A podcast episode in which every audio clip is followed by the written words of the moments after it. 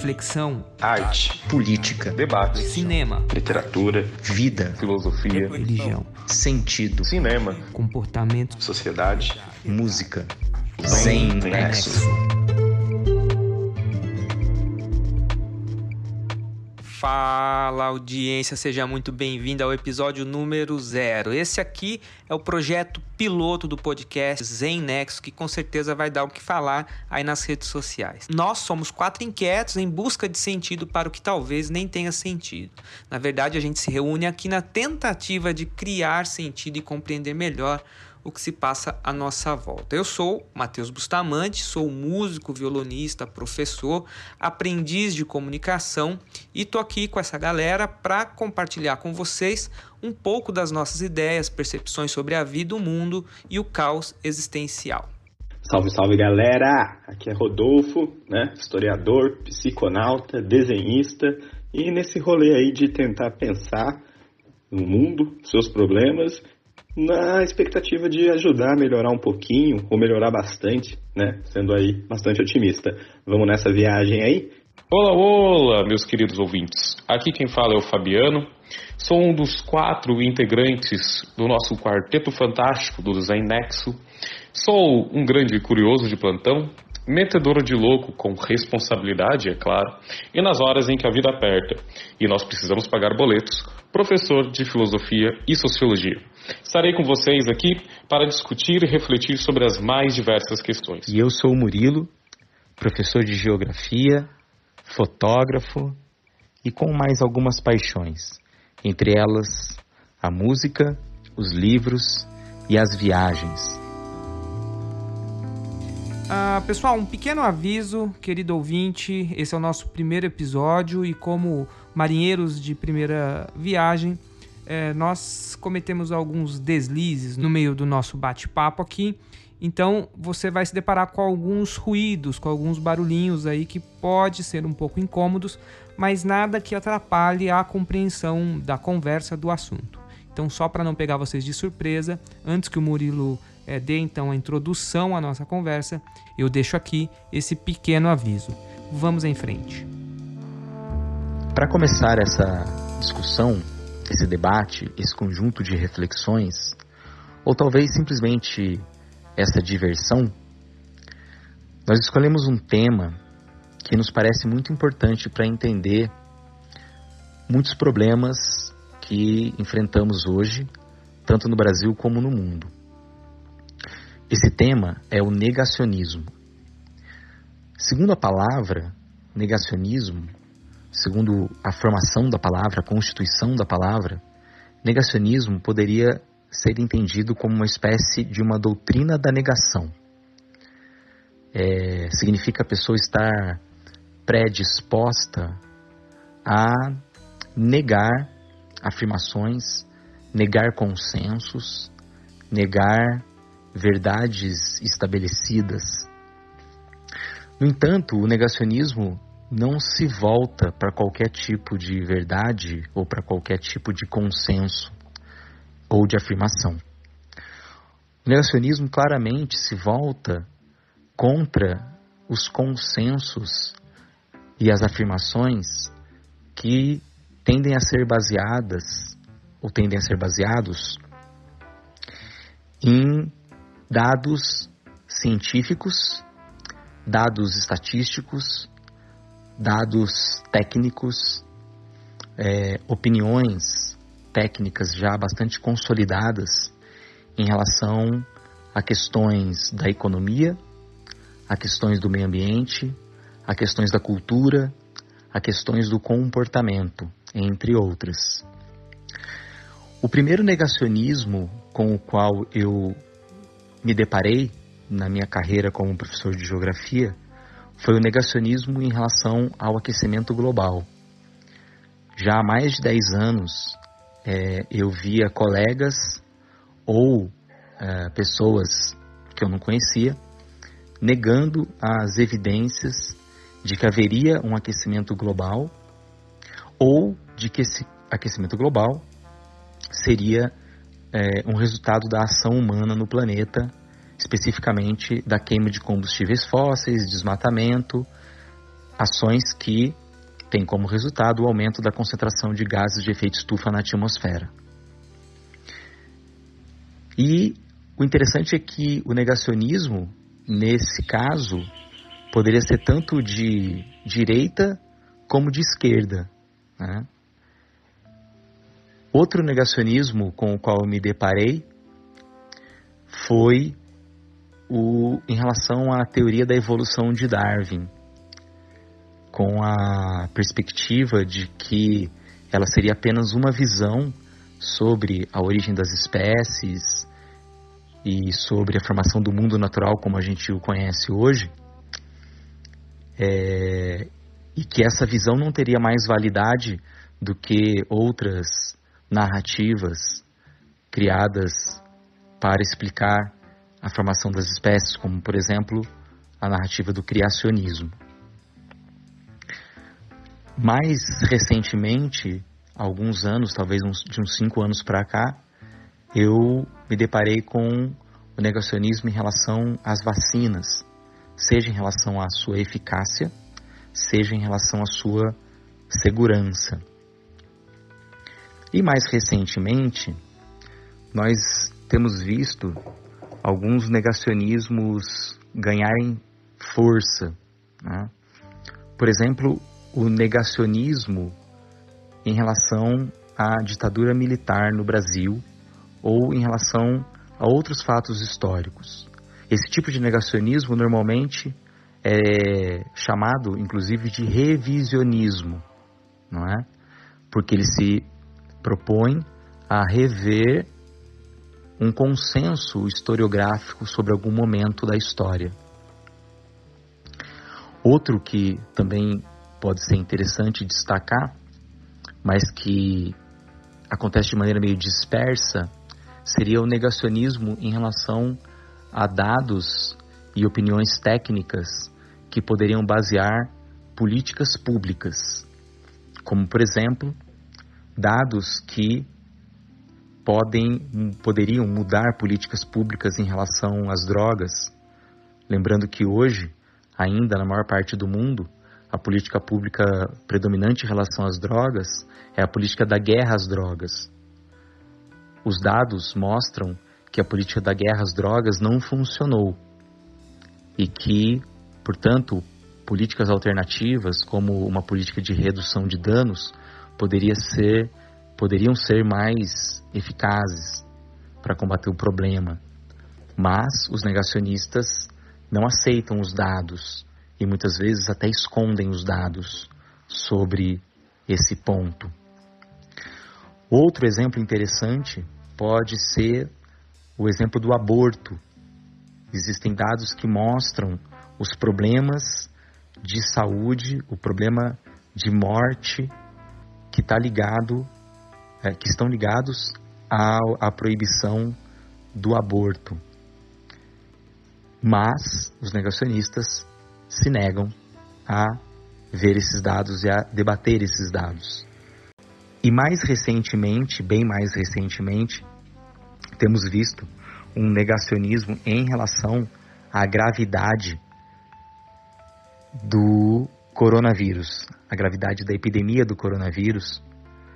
E, e esse é um negacionismo um pouco mais restrito, são poucos os líderes políticos que vêm negando né, a, a gravidade dessa pandemia, mas eles existem.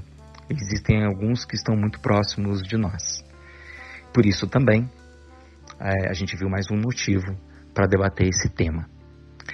Bem, mas para introduzir a reflexão sobre o tema, é, eu queria propor algumas reflexões. Sendo que, considerando que nós estamos no século XXI, um momento de pleno desenvolvimento da ciência, um momento de é, fácil acesso à informação, porque justamente no momento como esse, os negacionismos surgem de maneira tão forte, não é? é? Até um que eu não tinha citado, mas que é um tanto absurdo, que é o tal do terraplanismo, né? a negação da esfericidade da Terra, sendo que os dados mostram de maneira incontestável que a Terra é esférica, na verdade tem uma forma geóide, como a gente diz na geografia, mas enfim, ela está muito mais próxima de uma esfera do que de qualquer outro de qualquer outra forma geométrica, né? Quer dizer, por que nesse momento é, os negacionismos ficam tão fortes? Nós colocamos algumas hipóteses. O negacionismo poderia ter a ver com uma falta de acesso à informação, de, porque mesmo que haja tanta informação disponível, as pessoas não sabem buscá-la. O negacionismo poderia estar ligado a, a um déficit na educação científica, o fato das pessoas não terem aprendido na escola como analisar dados científicos, estatísticos, como compreender esses fenômenos. E o negacionismo também poderia estar ligado a uma limitação de caráter moral. Afinal de contas, muitos dados, muitos conhecimentos científicos e dados estatísticos podem se contrapor a valores morais de pessoas ou de grandes grupos. E aí também poderia estar um obstáculo a aceitar esses dados, aceitar essas, esse conhecimento e uma tendência, portanto, a negar é, tudo isso daí. Bem, é a partir dessas reflexões que nós faremos o debate de hoje. Bem-vindos novamente ao Zen Nexo e vamos lá a nossa primeira aventura na podosfera.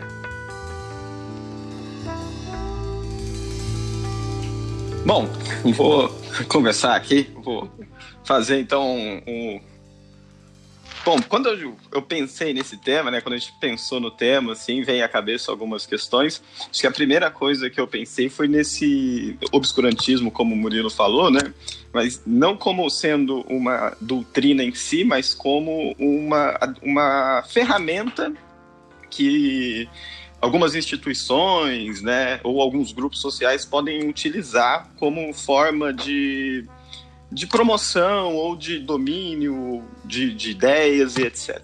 E aí eu pensei nisso numa relação né, de pensar o obscurantismo como essa negação da ciência, né, muito ou pelo menos de, um, de uma forma de conhecimento muito presente na Idade Média, né, ali.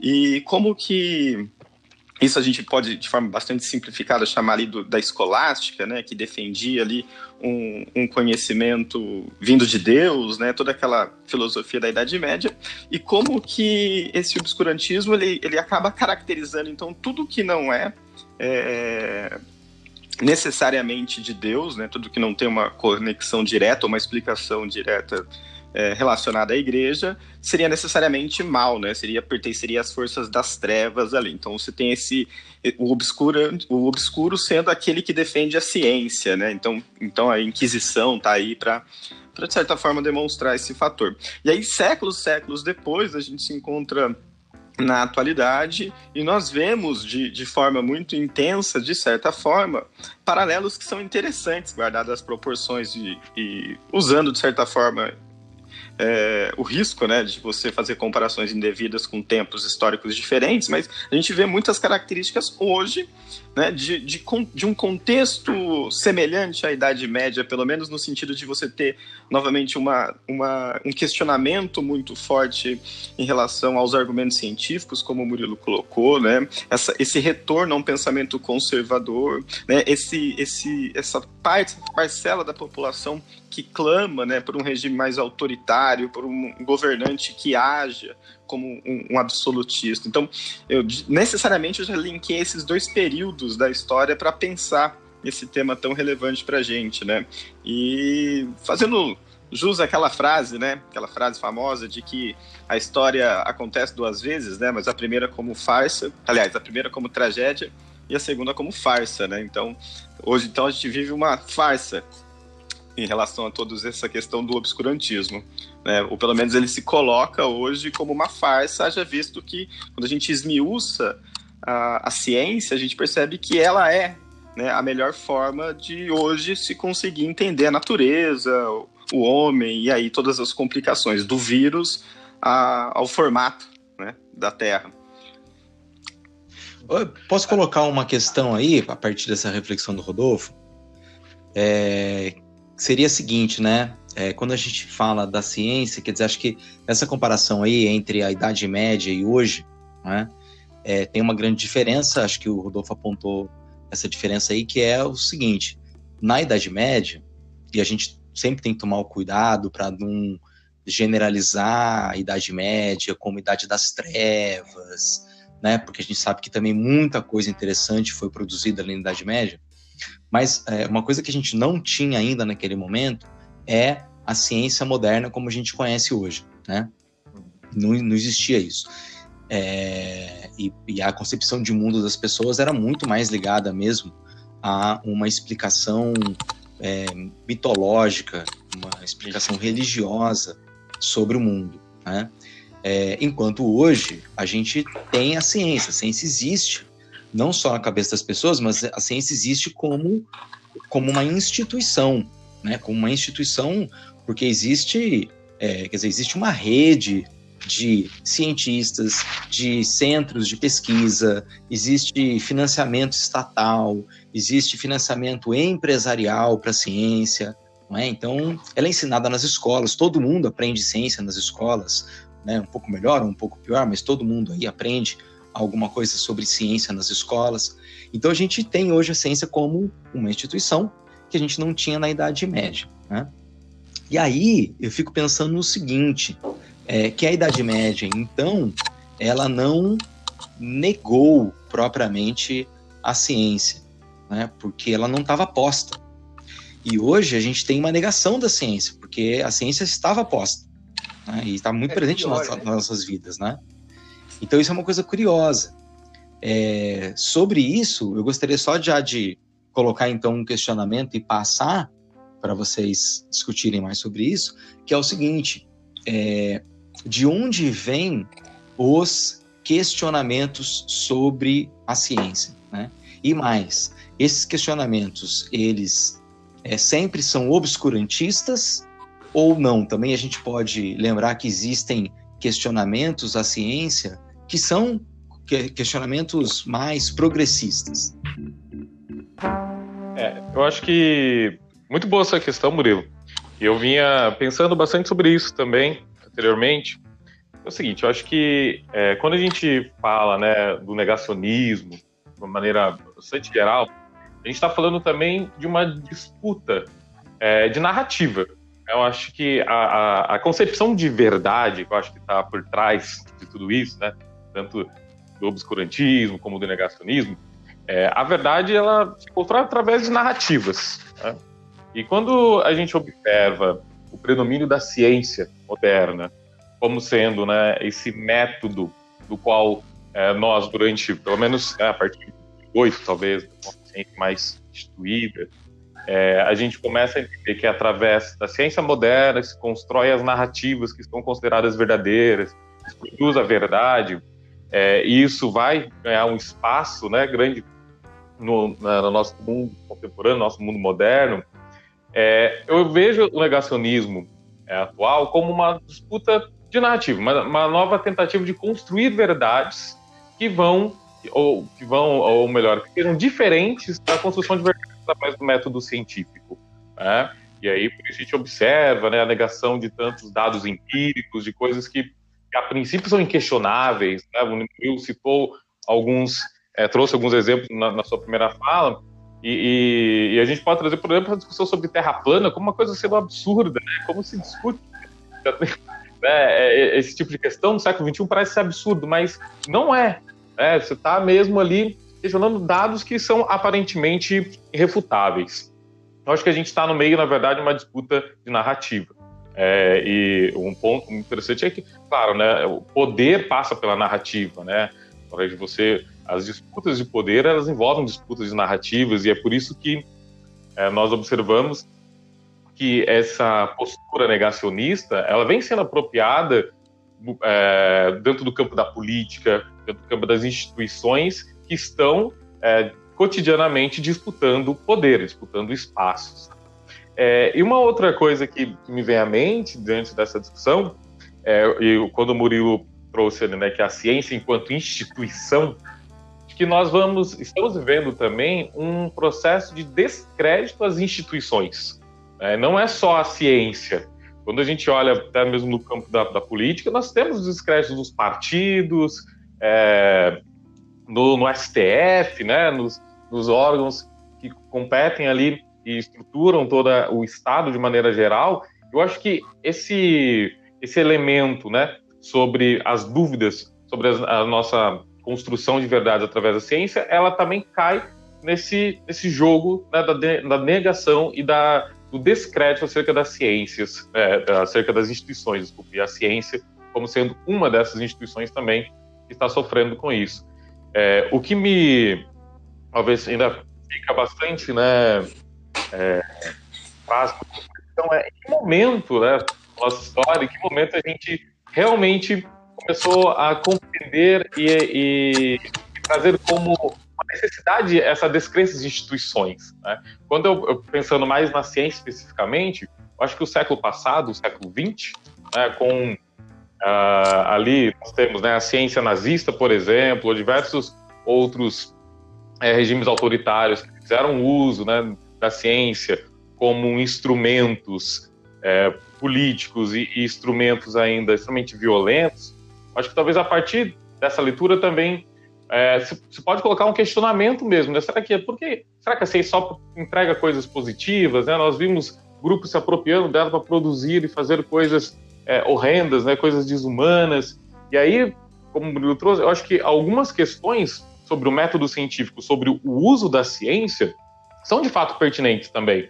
É, a ciência não é uma, uma instituição boazinha que só promove o bem, que vai levar a humanidade para um patamar é, elevado como nunca antes foi visto. Não é isso. Né? Nós temos que entender que, que é uma metodologia. Né? E ela tem problemas, ela tem limites também. A questão, que talvez a gente tenha se perdido nisso, é entender quais são esses limites qual é a balança. Né? Até que momento nós é necessário, e tudo bem, questionar, e até que momento não. Né? Até que momento existem coisas que são de fato comprovadas pela ciência e que são indiscutíveis. O, Fabiano, você comentou aí essa, essa questão do, da, de onde começa essa crise, né? Aonde que a gente começa a perder a, a fé, né? perder a fé na ciência. Fé na ciência. É, perder a fé na ciência. E eu me lembrei de uma discussão historiográfica sobre isso, né? Porque sempre houve, né, na, no campo da historiografia, né? Ou seja, na metodologia da história, em como se escreve a história, uma preocupação entre o que, que vale mais para o historiador, né? Vale mais aquilo que ele vê ou vale mais o registro documental, né? Então a fonte tem que ser primária, o historiador relatando ali o que ele viu, ou uma fonte que ele confie, né? Por exemplo, um documento, uma, um diário, alguma coisa assim do gênero, né? E, e esse exemplo é, ele é discutido ali por Tucídides e Heródoto na Grécia antiga, né? O Heródoto escreve sobre a guerra do Peloponeso se não me engano, é, por relatos, ele ouviu alguém dizer, e o Tucídides escreveu vendo a guerra, né? Então são essa briga historiográfica.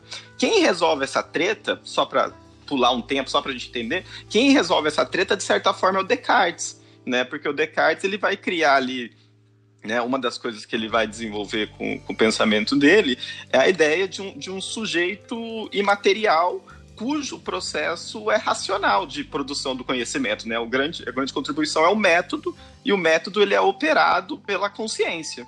Né, ele não necessariamente, naquele contexto, ele precisa de, da experiência, né, ele, ele, o método é racional. Só que no século XVIII, XVIII e XIX, você começa a ter uma cisão, principalmente ali com o surgimento da, da antropologia, né, que é a questão etnográfica, né, que a ciência ela consegue mesmo escrever, relatar o fenômeno cultural de outro povo de forma fidedigna. Né? Então já se começa no século XIX no XX a se contestar a, a ciência metodológica distanciada do, do, do objeto como forma eficiente de representar o objeto. E aí surge esse relativismo cultural que, de certa forma, para o bem ou para o mal, é o que o negacionismo vai se apropriar. Né? O, o, Olavo de Carvalho, por exemplo, o que ele faz é, é, é, é muito louco, porque ele vai acusar, sei lá, desde a década de 50, né, de, de, do marxismo cultural ter se tornado a, a, coluna, a coluna vertebral de todo o sistema científico do mundo, ou seja, nenhum método científico é válido para ele, né, porque tudo está contaminado por esse marxismo cultural, seja é, na biologia, seja na medicina ou nas ciências humanas, evidentemente. E ao fim de tudo isso, ele conseguiu então criar um método, né, o obscurantismo do Olavo de Carvalho, ao meu ver, ele, ele é um método é, concorrente do método cartesiano de explicação da realidade baseada naquilo que o indivíduo experimenta. Então, aquilo que o indivíduo experimenta vale mais do que a descrição, os dados uhum. do objeto.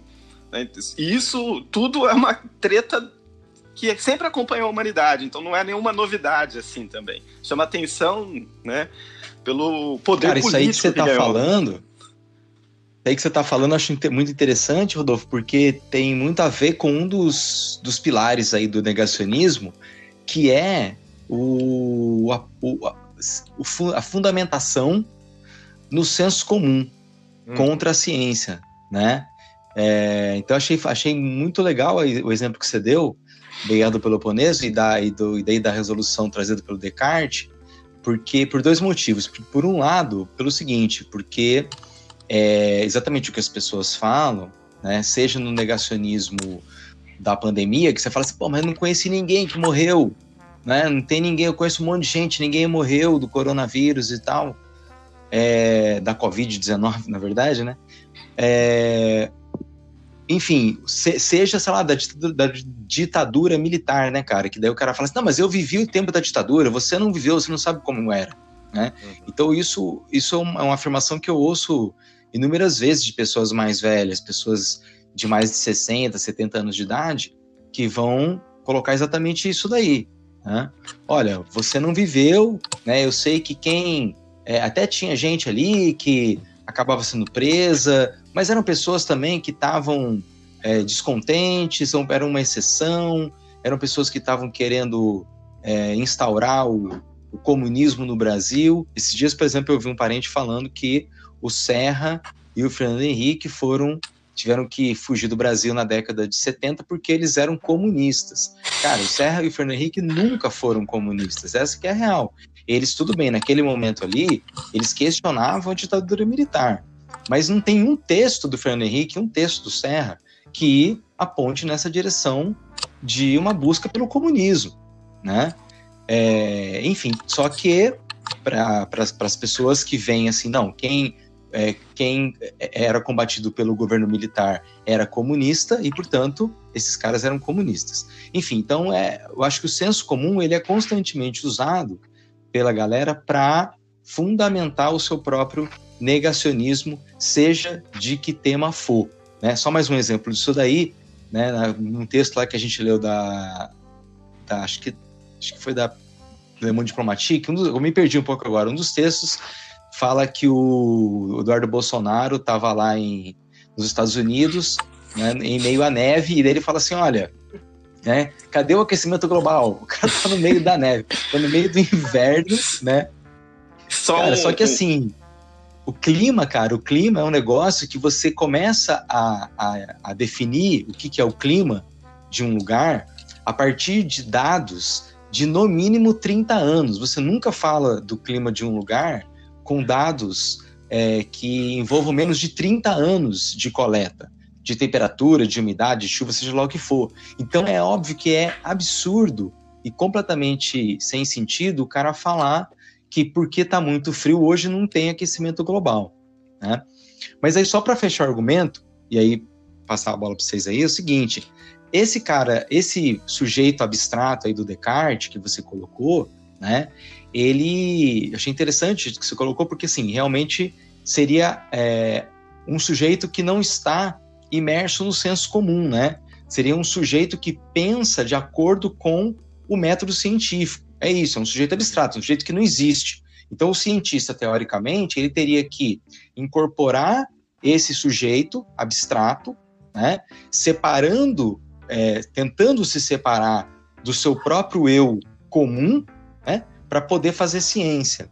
E aí vem um problema também, que é o problema de que esse sujeito abstrato ele pode muitas vezes é, fazer ciência sem toda discussão ética, sem toda discussão é, que está para além da racionalidade, mas que tem a ver com o humanismo, tem a ver com a empatia, tem a ver com a democracia, né? Que aí o, o exemplo que o Fabiano deu, deu aí, né? Do, do nazismo. Então, quer dizer, o nazismo usava a ciência é, para uma, uma finalidade muito ruim, não é? E era o método científico de alguma forma. Não para comprovar a questão da raça pura, esse papo furado aí, mas, por exemplo, para executar as pessoas. Então, eles se utilizava a ciência para isso. Não é? Só que quem estava, então, pensando e aplicando essa ciência era um sujeito abstrato. E aí eu lembrei do Eichmann, né, que a gente já tinha falado nas nossas conversas, né?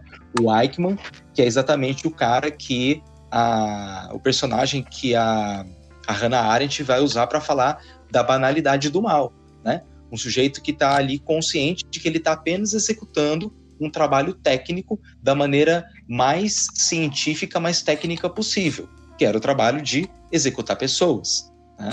Isso também não acaba sendo, de certa maneira, uma consequência desse sujeito abstrato do Descartes? Deixa eu agora, pra, até complementando essa questão, é, a, um ponto importante sobre o que o, o, que o Fabiano tinha falado, né, da, ser, na verdade, uma, uma disputa de narrativas, né? Aquilo que depois o Rodolfo veio falar do método do, do Olavo, né? Que nada mais é isso, é você tentar transformar, na verdade, a ciência num, numa disputa de, de narrativa. E, e, e, aí tem uma outra uma questão que eu acho que é, é fundamental da gente pensar no, no sentido dessa disputa essa, disputa de narrativa, na verdade, ela não passa por um processo científico, pensamento científico. Então, é, e isso nas pessoas. Então, sei lá, você tem a ciência, a gente pode ter a ciência como instituição, institucionalizada, na, nas universidades, mas também eu acho que falta, na verdade, é, esse, essa disposição da, da, população em geral em se colocar né, de, de, forma reflexiva com o pensamento científico, porque eu acho que a, a porque eu acho que a, a ciência como instituição é, é uma coisa. Outra coisa é o pensamento científico, envolver o pensamento científico nas pessoas, que é justamente é, colocar essa questão da dúvida. E aí, eu sei lá, eu estava pensando, eu estava pensando essa semana, é, eu venho, eu venho de uma família muito tradicional, assim, religiosa, até os meus 17 anos, eu era muito é, religioso, muito enfiado, assim, na, na igreja, não questionava nada, o estava dado, estava dado, e eu acho que, de certa forma, em grande parte da população, é assim que funciona a cabeça das pessoas. As pessoas, uh, elas, elas já lidam com a vida com as verdades dadas para ela. Então, quando vem uma verdade dada, é muito mais fácil a pessoa uh, lidar com tudo, né, com todas as, as, questões da vida, com as verdades dadas, do que questionar e, a partir daí, tentar trazer, é, tirar suas próprias conclusões. Então, eu estava pensando essa semana, é, sei lá, bases aí, de forma bem empírica que eu estava tentando levantar, algumas bases que a gente pode colocar para o negacionismo tem, tem acontecido na, nos nossos dias atuais. Né? Você tem a questão religiosa, que é essa que eu acabei de falar. A, a gente tem uma questão é, política e ideológica, que na maioria das vezes está ligado com a questão religiosa, porque a pessoa que, tem essa religião muito forte, ela já ela já tá, ela já está acostumada a entregar a esperança dela por um por um salvador, por um mito, para algum tipo de redenção, para alguma coisa que vai livrar ela do mal. Então, quando você tem um, um, um presidente, um candidato, algum político, né, alguma figura que surge com, com esse discurso e aí usa dessa questão religiosa, entende como né, isso está é, ligado no inconsciente da, da, das pessoas e, e, ela traz isso para a política para exercer o poder, você já está ali, você já está conectando duas coisas, que é a questão religiosa com a questão ideológica, porque a partir dessa. Pô, eu, eu vi, eu vi vídeo do Bolsonaro, uh, falando agora uma qualidade dele, um pastor rezando para ele, com mais de 100 mil pessoas numa live assistindo, o pastor falando que ele era o escolhido de Deus para livrar o Brasil do mal. Cara, isso tem um poder assim na, na mente das pessoas, de uma forma que ali qualquer verdade que esse cara fala que é verdade, uh, e se ele vai contra a ciência, se ele está usando isso como poder, uh, fica muito mais fácil. Né? O, o, então isso também entra na questão psicológica da pessoa, né? Porque eu vejo assim, é, eu vejo a minha relação com os meus familiares.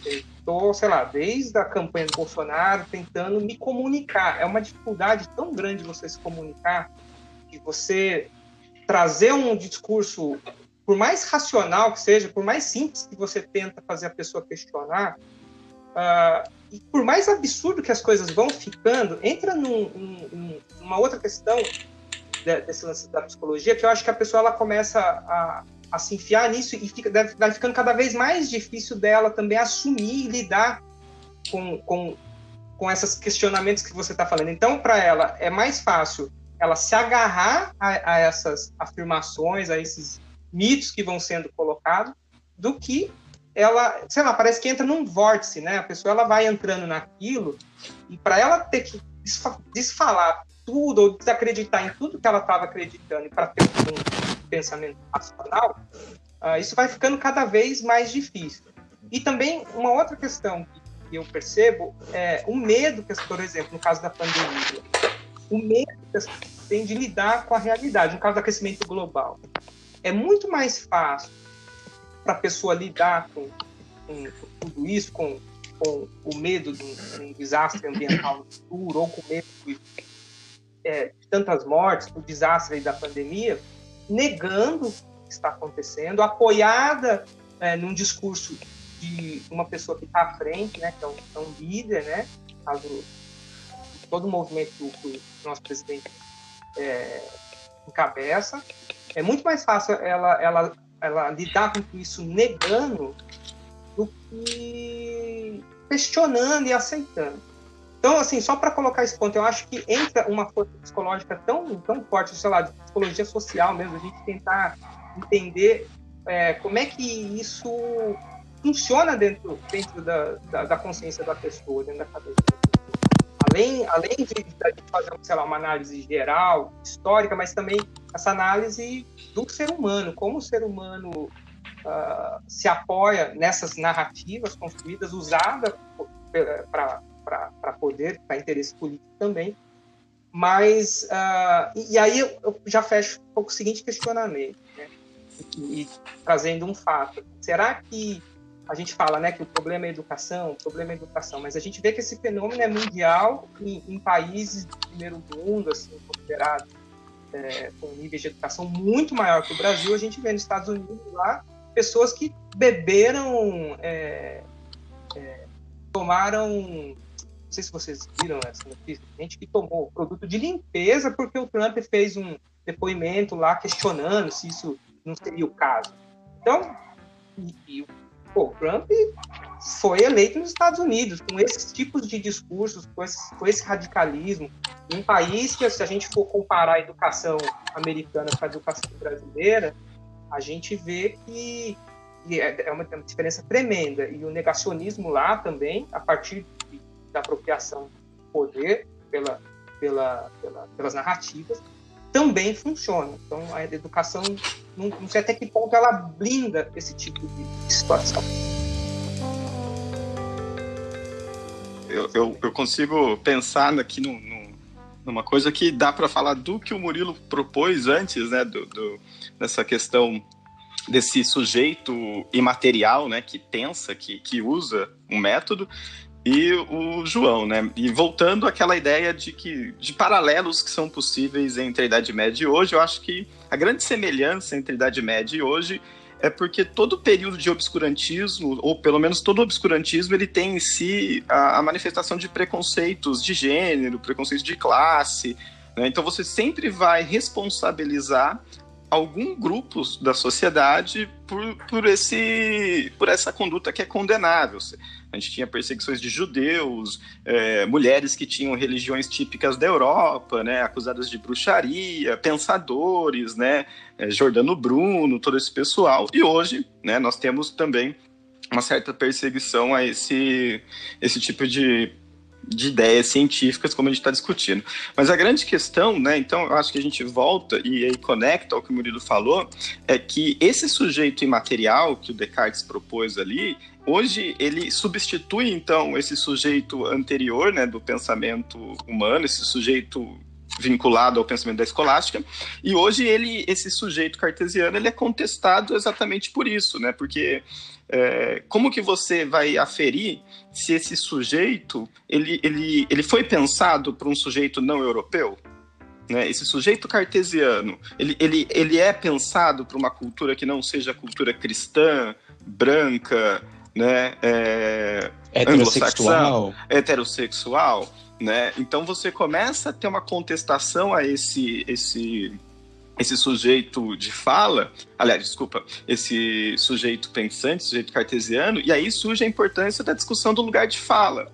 Né, de você entender então que o corpo e a experiência do corpo produz conhecimento, né? É a minha experiência com o meu corpo de homem no Brasil no século 21 que vai produzir um conhecimento. Então esse, essa tentativa de descrever a realidade de forma tão distante do objeto, ela é complicada, ela tem problemas. Então você tem que aceitar, né, contestar realmente esse sujeito, esse sujeito imaterial, trazendo a experiência, essa experiência de gênero, essa experiência social, essa experiência de classe para dentro do debate, para dentro da produção, para você conseguir equilibrar esse obscurantismo.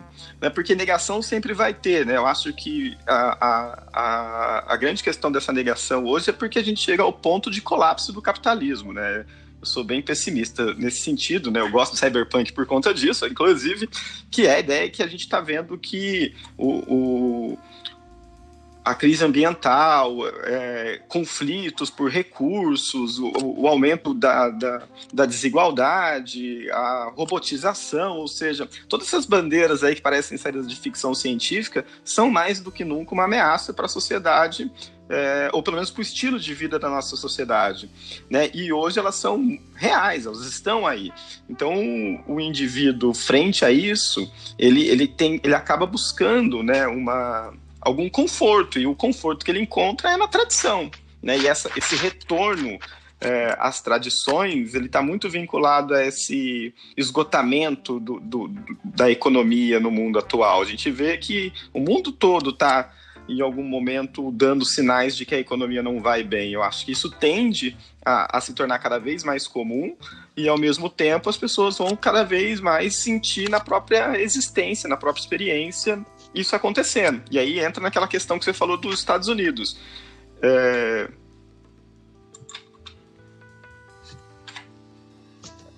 Caiu? Não caiu aqui? Caiu, o Zoom? Caiu, caiu o Zoom. Ah, tá. Vou voltar com ele.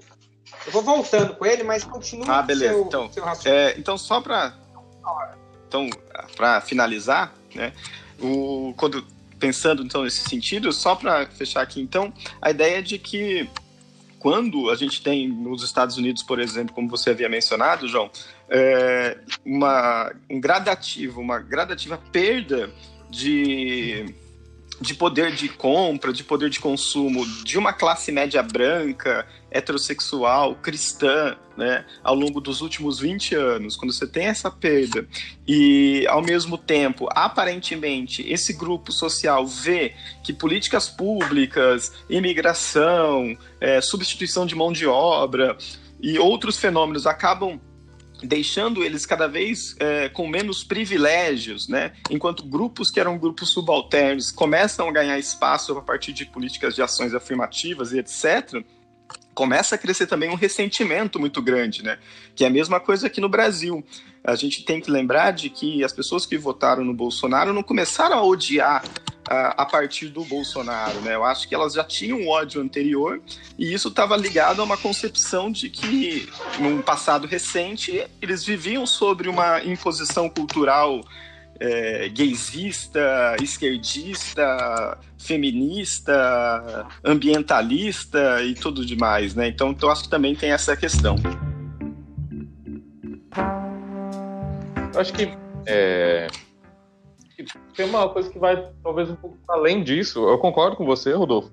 Acho que né, a gente tem todas essas questões assim é, ligadas a esse colapso, né, como você trouxe bem, presente aí no, no século XXI, colapso do, capitalismo, é, bom, todos esses fatores que você de certa forma citou, mas eu acho que é, esse retorno à tradição né, que você trouxe, ele, ele é uma, um retorno também, assim, a uma concepção, uma visão de mundo, ou, ou talvez até melhor, assim, uma leitura de mundo, que ela traz muitas vezes respostas prontas. Né? Quando a gente olha principalmente para a religião, né, para as religiões, ela, ela traz ali, né, uma, uma, uma doutrina que já dá as respostas, já dá uma leitura não só da nossa existência terrena, mas também o para além disso, né, o para além morte. É, por que, que eu estou trazendo isso aqui? Porque eu, acho que esse retorno ele, se, ele é plausível, porque muitas vezes a própria ciência, quando a gente não é capaz de compreender de fato o desenvolvimento do conhecimento científico através do método científico, e aí, é, aquela discussão né, que o João trouxe assim, sobre a educação, né, como da saída, eu acho que tá, inclusive, outro podcast, que é pensar também que educação é essa, né? Porque nós temos uma educação bastante instrumental, né? Então, dizer é, níveis educacionais, a gente tem que questionar também que níveis são esses, quais são os índices, né, que dizem que um país educacionalmente está desenvolvido ou não, né? Eu acho que é uma discussão bastante complexa. Uh, e, e eu trago que quando a gente fala desse, desse retorno à tradição, dessa busca a, uma, a respostas que já são conhecidas e que são totalizantes, ela vem muitas vezes porque a ciência, para quem não conhece seus métodos, ela também se mostra como algo autoritário, como algo que também é totalizante. Entende? Quando você não domina o método científico, você não sabe como se constrói algum tipo de conhecimento científico, a resposta, né, o, o, a conclusão daquilo para você também é uma, algo autoritário, é uma imposição de alguma coisa. É, e isso também re, traz uma certa repulsa. Né? Se você não conhece e muitas vezes a, a conclusão, a resposta, aquela questão vai no caminho contrário aos seus valores, às suas crenças, a tudo aquilo que você de alguma forma é, ao longo isso se apresenta como algo é, que, causa um espanto, causa uma, uma repulsa. talvez o retorno aí às tradições seja uma alternativa a isso, né? Porque, é, por isso que, é, como o, o Rodolfo trouxe anteriormente, né? É, essa questão da, da, história cíclica, né? Que o Marx traz, né? É, eu acho que isso acontece mesmo porque é, é, quase como algo inevitável muitas vezes, né? A gente ao mesmo que a gente tem um, um progresso ou algum tipo de, é, de, de, de, é, um caminho numa direção positiva, podemos dizer assim, né? É, você chega a um, a um, momento onde a, as pessoas não acompanharam esse, esse caminho, né? E quando você não acompanha o caminho, você se questiona onde você está. E aí é plausível que você resolva retornar a alguma situação, alguma posição de mais conforto ou de mais é, que seja mais conhecida. É, o assim, retomando um pouco o que vocês estão falando, aí acho que as coisas que os três falaram que foram bastante interessantes, é, e, e, já acrescentando um, um outro ponto aqui, é, eu acho que a gente poderia pensar o seguinte, né? Uh, o Fabiano tinha colocado lá no início o problema da, do questionamento das instituições. É? É, isso, quando ele falou isso, me veio à mente o seguinte: que o aquecimento global, o negacionismo em relação ao aquecimento global, é, ele aparecia no início, para mim, como um questionamento, vejam bem, de esquerda, né? Então, muitos colegas professores de geografia que se viam como de esquerda questionavam o, o, a teoria do, do, aquecimento global, não é? Bem, e por que, que eles questionavam e qual que era mais ou menos a perspectiva? Né? Eles questionavam é, dizendo que uh, por exemplo, né, um dos objetivos da teoria do aquecimento global era impedir o desenvolvimento dos países subdesenvolvidos, porque aí você teria que é, cortar o, o, a queima de combustíveis fósseis, que é uma tecnologia é, a qual os países subdesenvolvidos têm um acesso mais tranquilo do que as energias renováveis e limpas. Né? Então, ao questionar a queima de, ao impor um limite à queima dos combustíveis fósseis, você estaria é, imediatamente impedindo o desenvolvimento dos países subdesenvolvidos. Né? Esse era um ponto. O outro ponto que eu lembro que acontecia também era o seguinte: quando eu falava assim, tá bom, mas espera aí, cara, as grandes empresas, muitas das maiores empresas do mundo são ligadas ao setor de petróleo e elas são empresas dos países ricos. Então, assim, como que essas empresas, como que a Shell, como que a British Petroleum, como é que essas empresas estão deixando isso acontecer? Né? Porque isso vai diretamente contra o interesse delas. É... E mais, e aí eu colocava também, poxa, outro ponto é o seguinte: você tem aí é, centenas de cientistas ligados à ONU que estão afirmando que existe o aquecimento global e que ele é realmente é, consequência da ação humana. Né? E aí, em geral, os caras questionavam é, a, a, instituição ciência, é, ou, ou quer dizer, questionavam a ciência institucionalizada na forma da ONU e, e dessas organizações in, científicas internacionais. Né? Então também vinha um questionamento dessas instituições aí por, é, como base né, para questionar a teoria do aquecimento global. Outra coisa que me lembrou foi o seguinte: o quanto também que a esquerda questionou a imprensa a esquerda questionava demais a imprensa. Ah, não dá para acreditar no que a Folha de São Paulo fala, não dá para acreditar no que a Veja fala, no que o Estado de São Paulo fala, no que a Globo fala. Então, antes de a gente ter essa cruzada anti-imprensa do governo atual, contra a Globo e contra a Folha de São Paulo, por exemplo, a gente já tinha uma cruzada contra essas mesmas instituições é, vinda da esquerda, né, que também estava questionando essas mesmas instituições aí. É, o que... Lava Jato.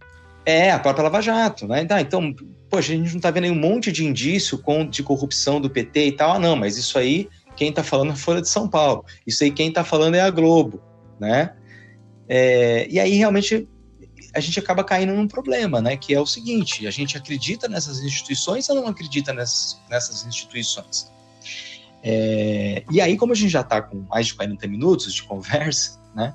já apontando para uma possível para um, possível balanço final da conversa, que não vai ser uma conclusão, porque não dá para concluir algo uma conversa curta como essa. Para começar, né? para começar, é, eu queria colocar o seguinte: é, o quanto que a gente, é, quanto não, né?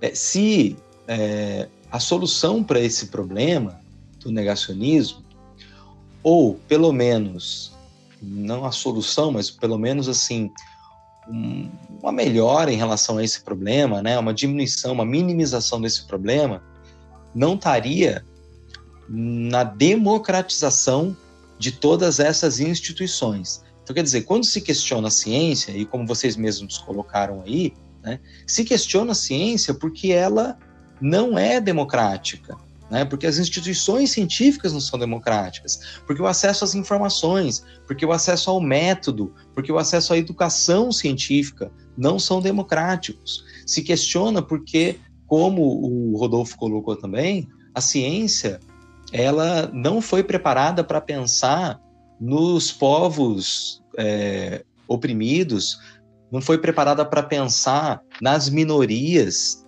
né? É, ela foi preparada, ela na, nasceu na Europa, pensando a Europa, pensando na sociedade industrial. Né? É, quando a gente questiona a imprensa, quando se questionou a imprensa, é porque a imprensa muitas vezes realmente não é, não é democrática. Né? A imprensa defende as opiniões dos grupos mais poderosos, os grupos que têm acesso aos meios de comunicação, aos grandes meios de comunicação. Né?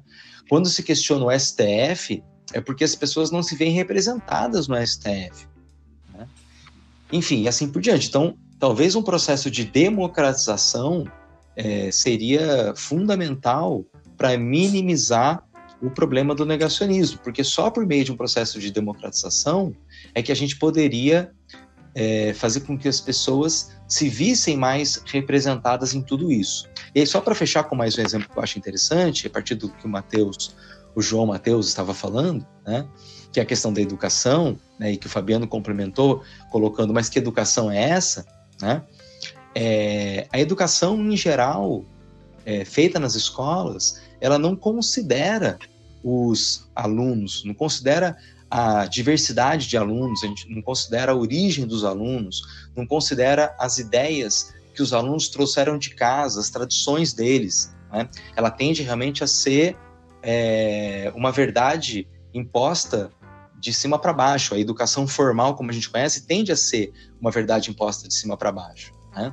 Pessoas como Paulo Freire já falavam desse problema, por exemplo, né? de como que a escola teria que realmente que partir dos conhecimentos prévios, partir da vida concreta dos educandos, para daí realmente fazer uma educação crítica e uma educação que levasse a autonomia de pensamento, que levasse a crítica, que levasse o protagonismo e assim por diante. E não que fosse uma educação que é, só te prepara tecnicamente para fazer algo e não liga para quem você é, né?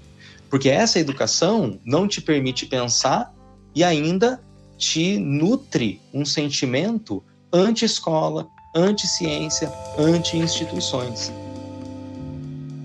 Deixa eu pegar a rabeira então, porque eu não vou fechar, não. Vou deixar o Fabiano ou o Rodolfo fechar. Eu vou jogar mais uma coisa e pegando a rabeira no que o, no que o Murilo falou a respeito de que seria essa possível solução ou essa ou como melhorar essa situação. Né? Eu acho que vendo vindo desse, dessa questão da democratização, o, o Murilo, eu acho que a gente, a gente precisaria entrar no outro a questão da internet. A internet deveria ser, na verdade, um espaço público, né? Não, porque, na verdade, hoje a gente praticamente não usa a internet. O que a gente usa são os espaços privados, né? As redes sociais, o próprio...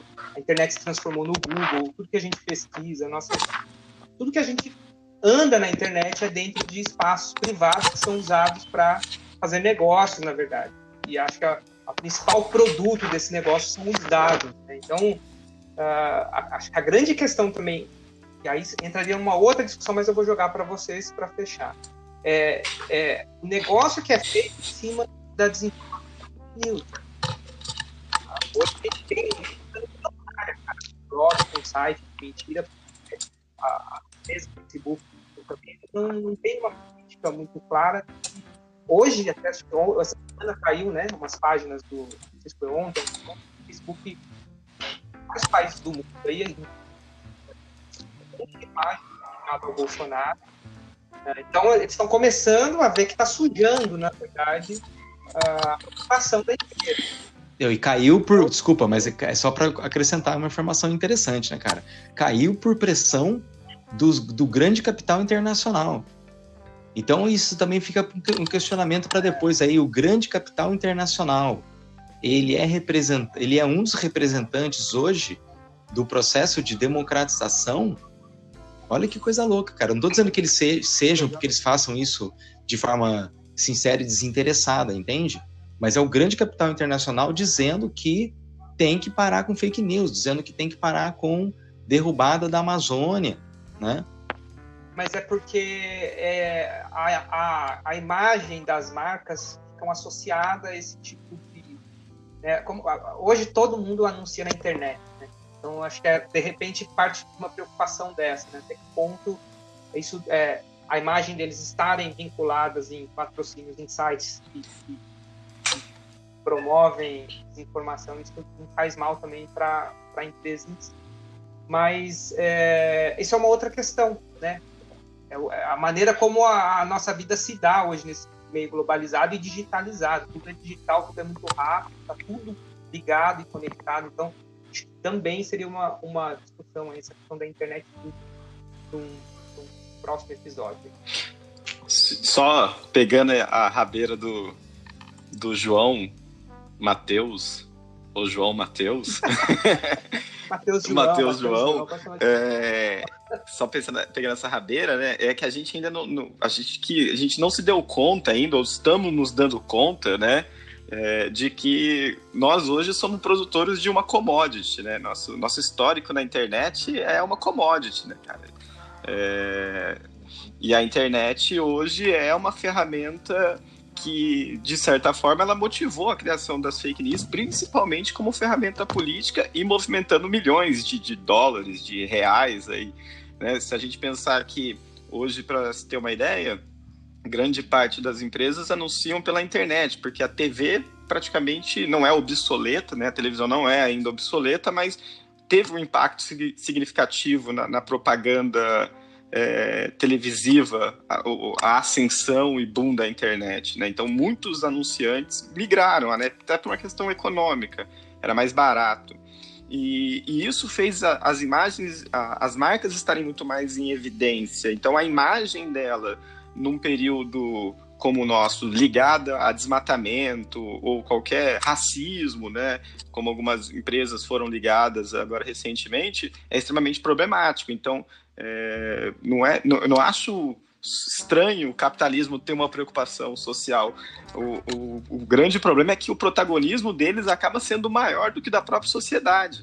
Né? Eles roubam a cena, né? ou pelo menos é essa a aparência. Eles roubam a cena e, aparentam. Um adendo, um adendo, Rodolfo, desculpa. Parece que o, o, capitalismo ele mesmo apresenta a solução, né? Ele vem é um problema, mas ele é ele a maquiagem na verdade, né? Porque não é solução merda nenhuma, né? No fim das contas, não é solução.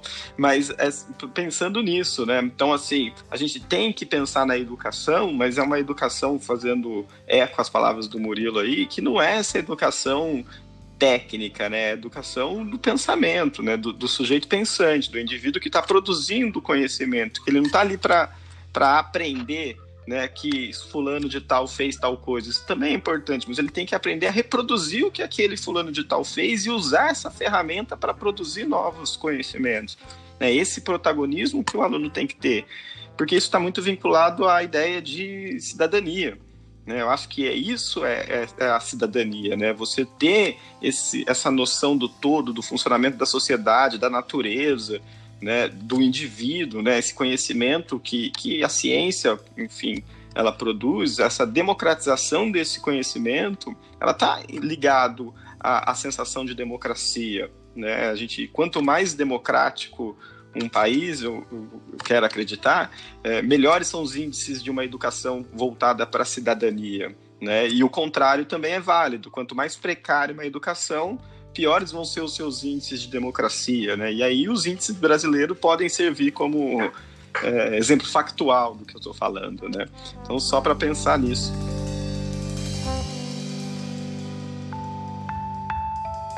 Bom, é, acho que a gente trouxe, né, muitos elementos e fica até, como vocês já trouxeram, é difícil a gente chegar a uma conclusão.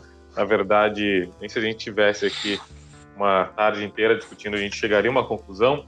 Mas eu acho que tem alguns pontos que são fundamentais, né, que a gente levantou. É, uma das coisas que pegou bastante, né, numa das últimas, nas últimas falas aqui, é essa questão da democratização, né, que, que o Murilo trouxe acerca das instituições. E, e, é claro, né, a democratização ela passa pelo acesso à informação. E quando a gente olha para o nosso contexto o que a gente tem, na verdade, é um acesso demasiado, né, um acesso muito grande à desinformação. Assim, né? Quando a gente pensa na, na, internet, nas redes sociais, é, a, a, o que a gente tem é um limbo né, de, de informações das quais você não consegue checar procedência, você não consegue checar, né, é, até mesmo a legalidade daquilo, né, que a gente vem observando aí nos últimos momentos, o que faz com que também esses esses ambientes, eles sejam também um espaço para que as pessoas consigam é, trazer as suas experiências. Então, como a gente estava falando ali, né, daquele conflito entre esse ser reflexivo, que vai construir um tipo de conhecimento a partir de uma reflexão mais complexa, mais metódica, ou aquele que valoriza a experiência individual, acho que a internet também ela é um trampolim para as experiências individuais é, serem tratadas como é, é, resultado ou, ou serem tratadas como um conhecimento verdadeiro. Né? Então, aquilo, aquilo que você poderia antes, a partir de mais experiências, está ligado somente ao seu grupo restrito, que você, às pessoas que você consegue falar, acho que a internet, as redes sociais, ela também dá uma abrangência para isso e faz com que a gente tenha um, um campo muito fértil para a propagação do senso comum e para as experiências individuais sem métodos nenhum, sem nenhum tipo de, de, de critério um pouco mais rígido né, para a propagação de informação ou de qualquer outra, é, qualquer outra coisa. É, uma da aspecto também que eu acho que quando a gente fala então do negacionismo e de possíveis alternativas, a educação seria sim, desde que fosse isso que o Rodolfo estava trazendo aqui na última fala, né? Essa educação reflexiva, cidadã, né? não essa educação instrumental, talvez, é, diante né, daquilo que é bastante discutido né, a partir da escola de Frankfurt, que é aquela ideia da razão mesmo instrumental, né? E imagino que a gente tenha que ter, né, talvez um podcast aí para falar um pouco de educação, para a gente conseguir abordar isso com mais qualidade, um pouco mais de tranquilidade. É, e é isso, acho que talvez agora que a gente possa, se vocês tiverem, né, se tiverem algum tipo de, de, recomendação de leitura, ou até mesmo filme, série, alguma coisa que, que sirva, né, para trazer algum mais questionamentos ou dar mais repertório, também acho interessante a gente dar um, umas dicas aí. Alguém eu quero, eu quero, eu quero, eu quero. Vou começar aqui antes que alguém escolha o que eu vou escolher. eu quero recomendar, fazer duas recomendações então, ó, de uma série e de um livro, tá? Vou fazer antes que o Rodolfo faça, que eu sei que ele gosta das duas coisas que eu vou recomendar aqui, ó. É, bom, vou começar pela, pelo livro, tá? Então, o livro é um livro do Isaac Asimov chamado A Fundação. Né? Na verdade, é uma, uma série de livros, o original são três livros, três volumes, escritos na década de 50. Só o fato de serem escritos. Como chama? Acho que deu uma, deu uma cortada, Murilo. Fala de novo o nome. O nome é A Fundação. É o nome do livro. A Fundação, do Isaac Asimov. E assim, só, é, só o fato de serem livros escritos na década de 50 é, já. Tá cortando? Cortou de novo não? Não, agora. Ah, desculpa então. Desculpa interromper. Bom, peraí. É, só o fato de serem livros escritos na década de 50 já é uma coisa muito impressionante por diversos motivos. Um dos motivos é porque parece que é absurdamente atual. Estava conversando isso aí com o Rodolfo esses dias, como é atual né, é, o livro, porque ele, parece que ele está descrevendo, ele está descrevendo um processo de decadência que é um processo que parece que é exatamente o que a gente está vivendo hoje né? Que talvez a gente já, já esteja nesse processo de decadência há um bom tempo, né? Uma decadência civilizacional. Né? Além de adiantar algumas tecnologias que são usadas hoje também, que é um outro ponto é, bem interessante, assim, né? Mas enfim, é, então eu acho bem legal é, esse livro, recomendo profundamente a leitura do livro A Fundação do Isaac Asimov, para pensar nessa relação entre ciência, sociedade, informação, é, democracia e assim vai, tá? É, e a série que eu estou assistindo e que eu estou gostando bastante também, mas que também é um livro, né? É, mas o livro eu ainda não li, mas estou cada vez mais com vontade de ler. É, a série se chama, no original em inglês, The Man in the High Castle, é, que é o nome do livro também do Felipe Kadik, é, a tradução é O Homem do Castelo Alto. É uma série da Amazon é, que trata de uma história, claro, é ficcional, totalmente ficcional, passada na década de 60 nos Estados Unidos, é, no momento em que a Alemanha e o Japão tinham vencido a Segunda Guerra Mundial e tinham dividido os Estados Unidos entre os dois. Né? Então, uma parte dos Estados Unidos ficou para a Alemanha, uma parte ficou para o Japão, e a região das Montanhas Rochosas ficou como uma zona neutra. Né? Mas é muito legal ali também é, pensar uma sociedade autoritária e como essa sociedade autoritária lida com a questão da informação, da educação, é, das notícias, enfim. Então, também para alimentar um pouco essa reflexão sobre negacionismo, conhecimento e tal que a gente colocou hoje. É isso aí. Bom, vou, vou fazer aqui minhas indicações e eu acho que a Fundação merece um episódio, cara. Na verdade, ficção científica, Ursula Le Guin, Isaac Asimov, os caras tinham que ter um episódio para eles. George Orwell e a galera toda aí. Mas enfim, meu, minha primeira dica, meu, é um quadrinho chamado ZDM, Zona Desmilitarizada, do Brian Wood. E um quadrinho muito bom, 2008, se não me engano, que ele fala de um dos Estados Unidos que de uma segunda guerra de secessão nos Estados Unidos, né, durante o período de guerra ao terror. Então os soldados americanos estão fora, rola uma como se os eleitores do Trump não tivessem conseguido eleger o Trump tivessem se lançado numa luta armada, né, para tomar o país e aí o país divide. E aí a última ter território ainda não conquistado, né, é, o, é, Manhattan, né? E Manhattan vira tipo um território meio como o Iraque, sob ocupação dos Estados Unidos, ali uma terra desmilitarizada. E a história se passa então quando um jornalista vai cobrir os eventos e, e aí no, ao longo da série ele vai se envolvendo em esquemas de, de, de corrupção da própria ONU, político, bem legal. E a outra dica é um, uma animação do Netflix, tem tudo a ver com podcast, tem tudo a ver com, com Zen, tem tudo a ver com político e tudo mais, que é a série Midnight Gospel, né, que é uma animação feita em cima de um podcast americano, que é genial, gente. Assim, é difícil de ver, assim, ela, ela, você tem que estar preparado, porque ela é bastante difícil de digerir, assim, mas é um esforço intelectual que vale a pena, assim. Valeu. Boa.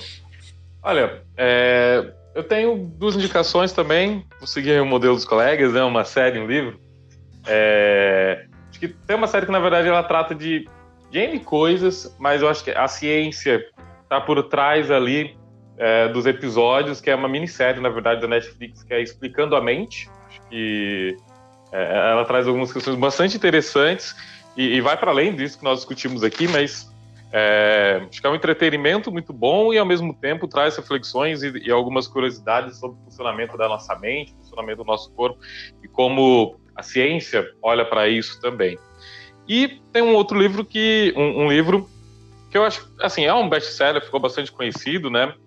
E eu particularmente sou fã, que é esse aqui, o 21 lições para o século 21. Bom, deve estar invertido aqui, né? Que é do Harari, que é o mesmo daquele é, o Homo sapiens, né?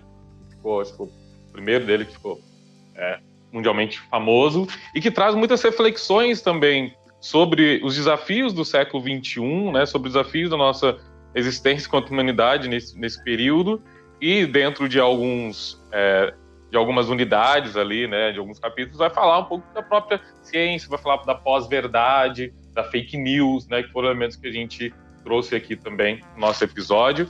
O livro aparentemente pode parecer um pouco grande, mas é uma leitura tranquila, né? uma leitura suave, então quem tiver aí o interesse, super indico. Legal.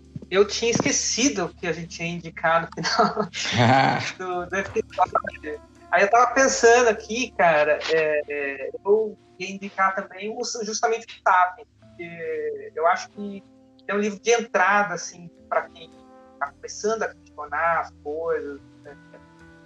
É um livro recente, mas ele consegue, né? Ele tem uma linguagem muito, muito acessível e ele escreve muito bem. É um livro gostoso. Você começa a, a ler o Harari, ele escreve de uma forma que você começa a ler e, e do jeito que ele comunica, você não consegue parar de ler, na verdade, né? Você fica bravo na hora que tá, precisa fechar o livro.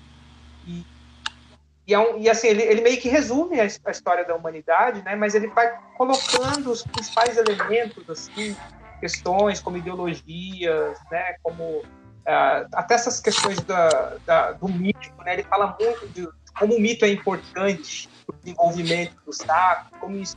Então a gente acaba entendendo também um pouco do, da maneira como a gente reage a esse, a esse tipo de, tipo que a gente nem tem a ver com a nossa comunicação, com a maneira da gente passar informação também. Eu acho que é um resumo da história. Assim, no final ele chega. Uh, depois ele escreveu Homo Deus, né? Acho que depois acho que ele foi para esse, né? Do, 21. O 21 lições aí é uma coletânea de textos, né? Ele é uma, é. uma coletânea de textos de várias fontes, né? jornal. Tudo dele, escrito do Harari mesmo. Tudo é, dele. tudo do Harari. Legal. E, e aí também vou, vou, vou copiar vocês aqui. Uma série que, na verdade, eu tô assistindo agora, que é Hunter. Não sei se vocês já viram. Caçadores. É Caçada, Caçadores, não sei. Que é. Elas passam na década de 70, tá na Amazon também. Saiu a primeira temporada. Que é, na verdade, cara, uh, são os, nazi, é, os nazistas que foram levados para os Estados Unidos, para cientistas nazistas, né? Eles começam a se organizar e os judeus se organizam numa caçada para pegar os nazistas. Então começa a rolar uma guerra entre os nazistas que estão nos Estados Unidos, ali na, na meio da Guerra Fria, e os judeus que estão se organizando e começam a caçar esses, esses nazistas. E aí acho que uma coisa muito interessante que a série tenta mostrar, além de mostrar todo o sofrimento, né, porque daí ele vai relatando as histórias individuais dos judeus no campo de concentração, e esses caras se encontram com, com, os, com os médicos nazistas que torturaram ele, mas, é, mas também mostra a, o debate, acho que é o debate não, a, a pensamento ali que cada, cada personagem vai desenvolvendo e essa luta deles sentirem também nessa questão da vingança, né? Dessa raiva que eles têm por tudo que aconteceu, mas aí começa a ter essa, é, essa, essa contra... não é contradição, mas eles, os personagens começam a conversar entre si, até que ponto eles não se estão se transformando também, uh, eles caçando nazistas, até que ponto é, isso não faz deles também uh, não, não como nazista, mas acho que fica essa interrogatória. Eu estou no meio da, da temporada ainda, mas é uma série que, que é muito bacana. Gente, então beleza, né? Fizemos o nosso primeiro episódio, né? Com certeza o próximo vai surgir com um tema que é, brotou daqui, né? Alguns, vários temas já, já se apontaram próximos, como né? possibilidades, né? prototemas. E aí traremos, vai ser difícil escolher qual deles né? para semana, para para próxima, pro próximo encontro aí. Mas foi bom. Tá legal. Valeu aí. Salve galera, até mais. Falou, valeu.